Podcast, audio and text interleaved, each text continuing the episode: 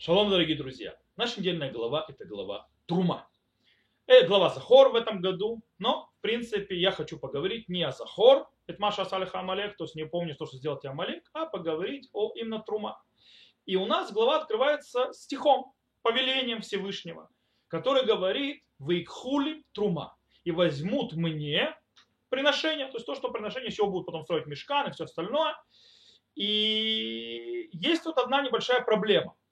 Э, вроде бы, по пониманию, то есть то, что мы когда читаем, понимаем, что речь идет о том, что мы возьмем приношение и принесем Всевышнему. Наши мудрецы говорят, обратите внимание на языковой оборот. Он очень странный. Если бы речь была о том, что мы что-то даем, куда-то должно быть сказано «вынули трума», то есть и, да, и, и дадут мне труму, а сказано «вейкху». «Вейкху» это имеется в виду э, в языковом обороте это э, взять себе. То есть, в принципе, получается, что та трума, то есть, да, то есть то приношение, которое в руках народа Израиля, остается у них. То есть они вейку, они берут ее себе. О чем идет речь? И Мидраш на базе этого начинает объяснять нам, что здесь происходит. И э, на базе этого рассказывает нам, какая связь между народом Израиля и Торой, которую он получил на Синае. Мидраш говорит так.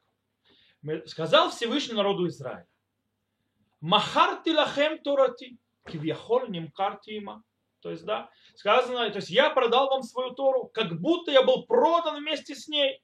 Как сказано, вы хули трума и возьмите мне приношение. Это похоже на что? Это похоже на царя, у которого была одна дочь. То есть единственная дочь, которую он любил. И вот пришел один из царей и взял эту дочь себе в жены. И захотел сесть на царик в свою землю э, и там жить, то есть быть с этой женой со своей, с этой дочерью другого царя. Э, говорит ему царь, папа дочери, дочку я тебе отдал свою, она единственная у меня. Э, расстаться с ней не могу. Сказать тебе, не бери ее, оставь ее мне, тоже не могу. Что мне делать? То есть, да, она теперь твоя жена. Поэтому у меня к тебе небольшая просьба в любое место, куда ты идешь, в любое место, где ты будешь, сделай маленькую комнату, где я буду жить. Ибо я не могу оставить свою дочь. Так сказал Всевышний народу Израиля. Я дам, дал вам Тору. То есть, скажем, оторваться от нее я не могу. Сказать вам ее не брать я тоже не могу. Но что сделаете? В любое место, куда вы пойдете, в любом месте, где вы будете, дом сделайте мне один, в котором жить я буду. Как сказано, вы асули мигдаш, вы шаханты бетухам. И сделайте мне э, святилище, и буду обитать среди них. Что Мидраш нам говорит? Мидраш говорит нам прямым текстом, что таки да, та трума, то есть то, что мы приносим Всевышнему для того, чтобы построить мешкан, останется в конце концов в руках народа Израиля и она, для чего, она остается в, руках народа Израиля и будет использована для той комнаты, в которой будет обитать царь. После того, как была дарована Тора, э, в принципе, мы могли подумать, что на этом закончились отношения, то есть близкие отношения между Всевышним и с народом Израиля. Слово Господа спустилось на землю. То есть теперь то, что осталось, это только выполнять Слово Бога. То есть, да, вот у вас что я хотел взять, ну, людей, Всевышний сказал, вот вам инструкция, давайте работайте. В принципе, так обычно в купле-продаже. Я тебе продал, это твое, давай, до свидания. То есть, да, в принципе, продавец отдал предмет какой-то, и он с ним расстается навсегда. Но когда мы говорим о дочери царя, все совершенно по-другому. Отношения между царем, царем мира, царем всех царей и между Торой это не внешние отношения, это не что-то и предмет, который принадлежал. Нет. Тора является системой закона, которая должна была дана народу Израиля не просто так. Это целая система. Тора это не только просто целая система, это желание Всевышнего. Она завязана полностью э, э, неразрывым узлом, как отец и дочь между Всевышним и ей. То есть, в принципе, э, Всевышнему как бы нет ничего важнее, чем Тора. Поэтому говорит Всевышний народу Израиля, несмотря на то, что вы получили мою Тору, я вам ее отдал, я прошу вас жить среди вас, обитать среди вас, находиться среди вас. То есть, в принципе, Ашрата Шхина, присутствие Шхины, божественного присутствия среди народа Израиля, что он показывает?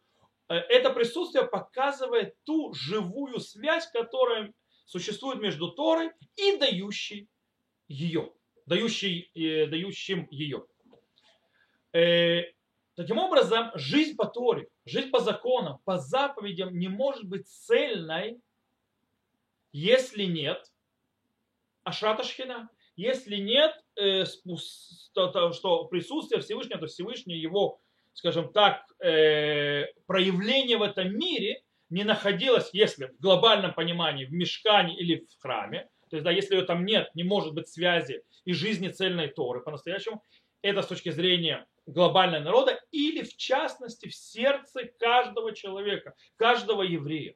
То есть еврей, у которого, хотя, да, в частности, в его сердце нет присутствия Бога, да, он не может по-настоящему жить цельную и настоящую жизнь Торы.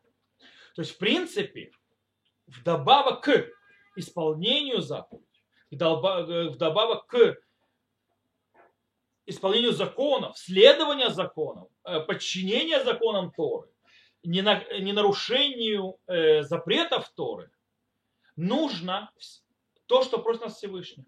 И Всевышний у нас просит еще небольшую, маленькую просьбу. Васули мигдаш вышаханти бетухам. Сделайте мне святилище, и буду я обитать внутри их. То есть сделайте мне маленькую комнату в вашем сердце, и я буду в, ней, в этой комнате жить. Там хочу обитать. То есть что можно сказать? Если мы действительно хотим жить Торой, если мы действительно хотим по-настоящему раскрыть все э, желания Всевышнего в этом мире, мы должны раскрыть наше сердце. Храма, к сожалению, пока нет. Мешкана нет, и уже и не будет, он одноразово был. Храма нет, надеемся, что он будет.